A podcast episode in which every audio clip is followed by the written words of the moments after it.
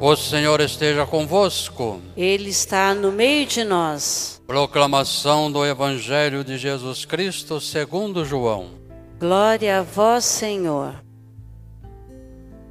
Naquele tempo, disse Jesus: Em verdade, em verdade eu vos digo: quem não entra pelo, no redil das ovelhas pela porta, mas sobe por, por outro lugar, é ladrão e assaltante. Entra pela porta é o pastor das ovelhas. Esse, o porteiro abre, as ovelhas escutam a sua voz. Ele chama as ovelhas pelo nome e a conduz para fora. E depois de fazer sair todas as que são suas, caminha à sua frente, e as ovelhas o seguem, porque conhecem a sua voz. Mas não segue a um estranho, antes foge dele, porque não conhece a voz dos estranhos. Jesus contou-lhe esta parábola, mas eles não entenderam o que ele queria dizer. Então Jesus continuou: Em verdade, em verdade eu vos digo, eu sou a porta das ovelhas. Todos aqueles que vieram antes de mim são ladrões e assaltantes, mas as ovelhas não o escutaram. Eu sou a porta, quem entra por mim será salvo. Entrará e sairá e encontrará pastagem. O ladrão só vem para roubar, matar e destruir. Eu vim para que tenham vida e tenham vida em abundância. Palavra da salvação.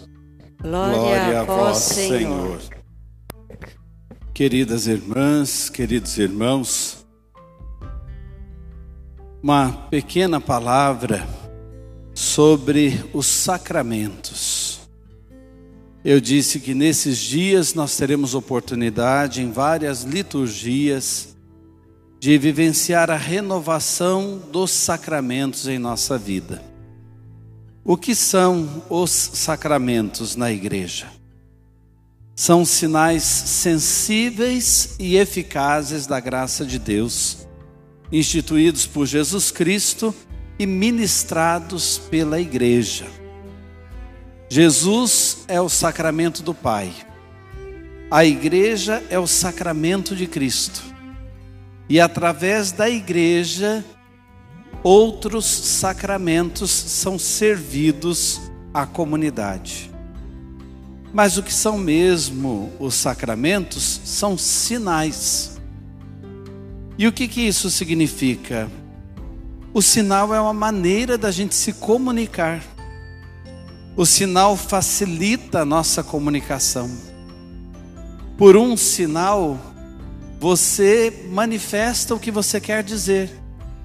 Alguém está distante de você, você pergunta como é que você está, a pessoa não escuta, mas te dá um sinal, você entende se ela está bem ou não. Você está com saudade de alguém nesse período de tempo? Quantas vezes a gente enxerga o outro e faz um sinal de um abraço e a pessoa entende e já logo também responde com um sinal de abraço. Nossos abraços virtuais ou abraços de longe. O sinal facilita a comunicação. E vejam como Deus é bom, como Deus é misericordioso. Ele conversa comigo e com você através dos sinais.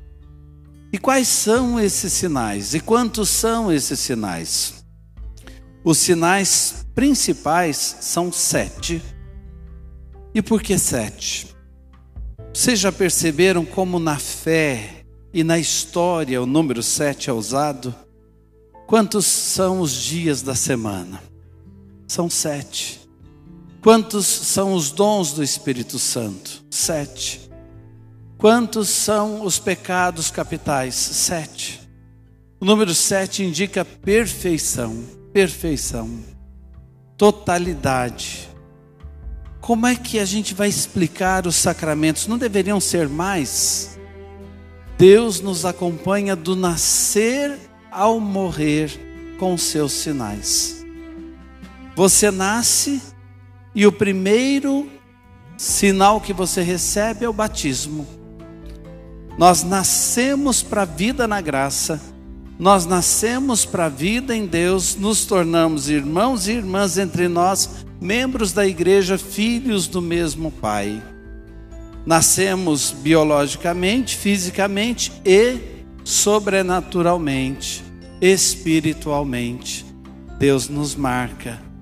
Nós nascemos e Deus diz: Eu estou aqui com você para o que der e vier nós crescemos e recebemos um outro sacramento. Como adolescentes, jovens ou adultos, o sacramento da crisma, o dom do Espírito Santo, para reavivar em nós o que nós recebemos um dia no batismo, para fazer com que vivenciemos a maturidade cristã. Mas no dia a dia, para a gente crescer, a gente precisa se alimentar. Deus se faz nosso pão na Eucaristia. Você precisa de alimento, a alma precisa de alimento, o espírito precisa de alimento, o corpo precisa de alimento. O corpo busca o pão, a alma busca a ciência, a sabedoria, e o espírito busca as coisas do espírito. E esse alimento é o pão do céu, que alimenta a nossa espiritualidade, que alimenta o nosso espírito. É o pão eucarístico que muitos hoje vão receber pela primeira vez. E olha que maravilha, Deus em você. Que mistério é esse? Nós teremos Deus na palma das nossas mãos, para colocá-lo em nosso coração. Você tem fome? Deus diz: Eu estou aqui. Mas no dia a dia a gente fica também doente. E quando a gente fica doente, a gente precisa acertar o remédio. Espiritualmente também a gente fica doente. Quando a doença é mais leve, do dia a dia, os nossos pecados, as nossas falhas, nós recebemos o sacramento da confissão, o sinal da penitência ou confissão. Quando é algo que incorre em perigo de morte, nós recebemos a unção dos enfermos. Você não está bem? Está precisando de alguma coisa? Deus diz: Eu estou aqui. Na confissão, também na unção dos enfermos. Você toma uma decisão na vida: Eu vou me casar. Deus diz para você: Eu vou junto. Sacramento do matrimônio. E Ele dá o sinal desta presença dele na vida de quem se casa. Eu vou me consagrar, me tornar padre, sacramento da ordem, para servir a comunidade. Deus nos marca com o selo do seu espírito, com a unção do seu espírito. Então vocês perceberam? Nós nascemos, Deus diz: Eu estou aqui. Nós crescemos, Deus diz: Eu estou aqui. Nós temos fome, Deus nos diz: Eu estou aqui. Ficamos doentes, enfermos, eu estou aqui. Tomamos decisões na vida, eu vou junto, eu estou aqui. É maravilhoso isso, gente.